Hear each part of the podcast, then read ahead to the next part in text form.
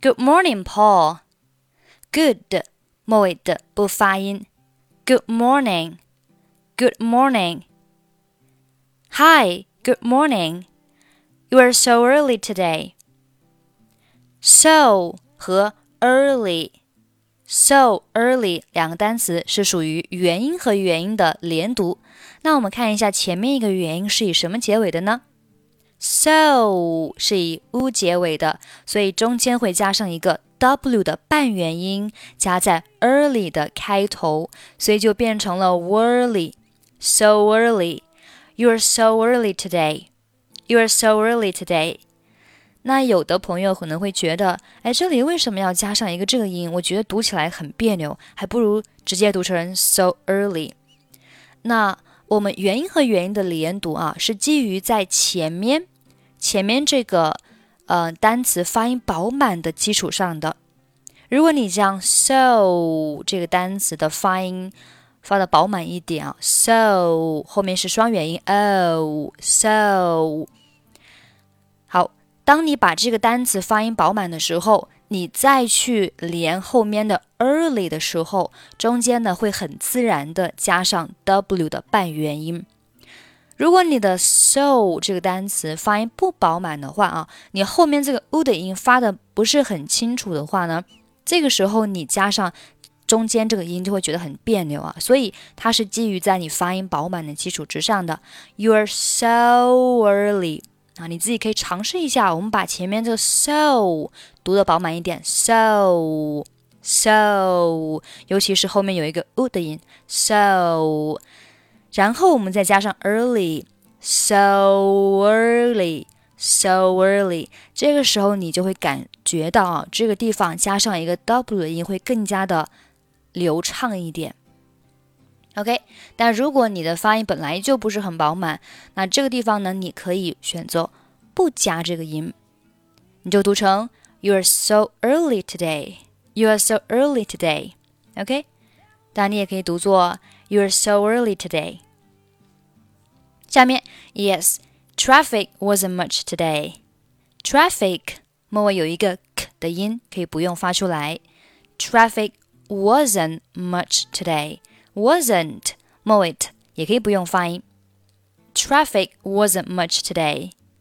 Traffic wasn't much today. So I made it to the office earlier.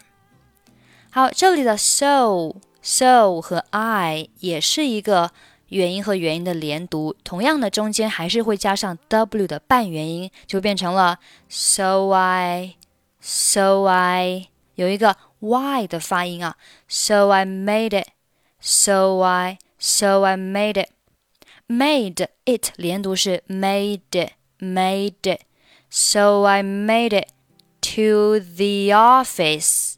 好，我们看一下 the office。首先，这里的 the 我们要读成 the，读成 the，因为后面这个单词 office 它是以元音字母开头的啊，并且首字母发音是元音。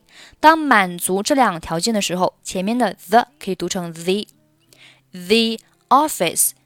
那我们再来看一下 the office 这里是否有连读呢？这里是属于元音和元音的连读。那前面一个元音 v，它是以一结尾的，对不对？啊，前面这个单词是以一结尾的，所以中间会加上一个也的半元音，我们加在 office 的前面，就变成了 e office 的发音。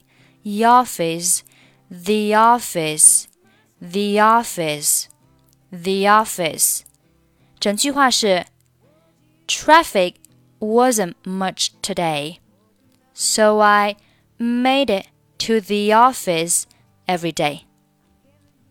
好，下面 I see. How long does it take you to reach the office every day? 这里 does it 连读是 does it does it does it How long does it take you? Take 末尾不发音，take you take you. How long does it take you to reach the office，后面还是 the office every day. Well, about an hour or so。这里 about an hour or 四个单词可以连在一起读成 about an hour or about an hour or about an hour or so about an hour or so。要注意的是，about 和 an 连读的时候，这里要被浊化一下。About an hour or so. Well, about an hour or so. That's quite a long journey. Quite a 连读，quite quite. That's quite a long journey. 这里也要浊化一下 ，quite a long journey. Do you drive a car? Drive 和 a 连读是 drive, drive, drive. Do you drive a car? No. I take public transportation. Take 末尾 k 和 public 末尾 k 都不发音。I take public transportation. I take public transportation. It's safer. You're right. But I get up a little late. But 和 I 可以连读成 but I, but I 这里要浊化一下，but I 后面 get up a 三个单词要连读，变成 get up, get up, get up, get up，这里要浊化一下。But I get up a little late. But I get up a little late. That gives me no other option. That 末尾不发音。No 和 other 我们看一下这里，no other 是属于元音和元音的连读。那我们看一下前面一个元音是以什么结尾呢？no 是以 u 结尾的，中间加上 w 的半元音，和上面的 so early 一样的啊。所以这里是 no other，no other，no other， 本来应该是 other 的，这里变成了 other 的发音，no other，no other。That gives me no other option. That gives me no other option but to but 末尾不发音，but to travel by motorcycle。好，我们从第一句话再慢速读一下。Good morning, Paul. Hi, good morning. You're so early today. Yes, traffic wasn't much today so I made it to the office earlier. I see. How long does it take you to reach the office every day? Well, about an hour or so. That's quite a long journey. Do you drive a car?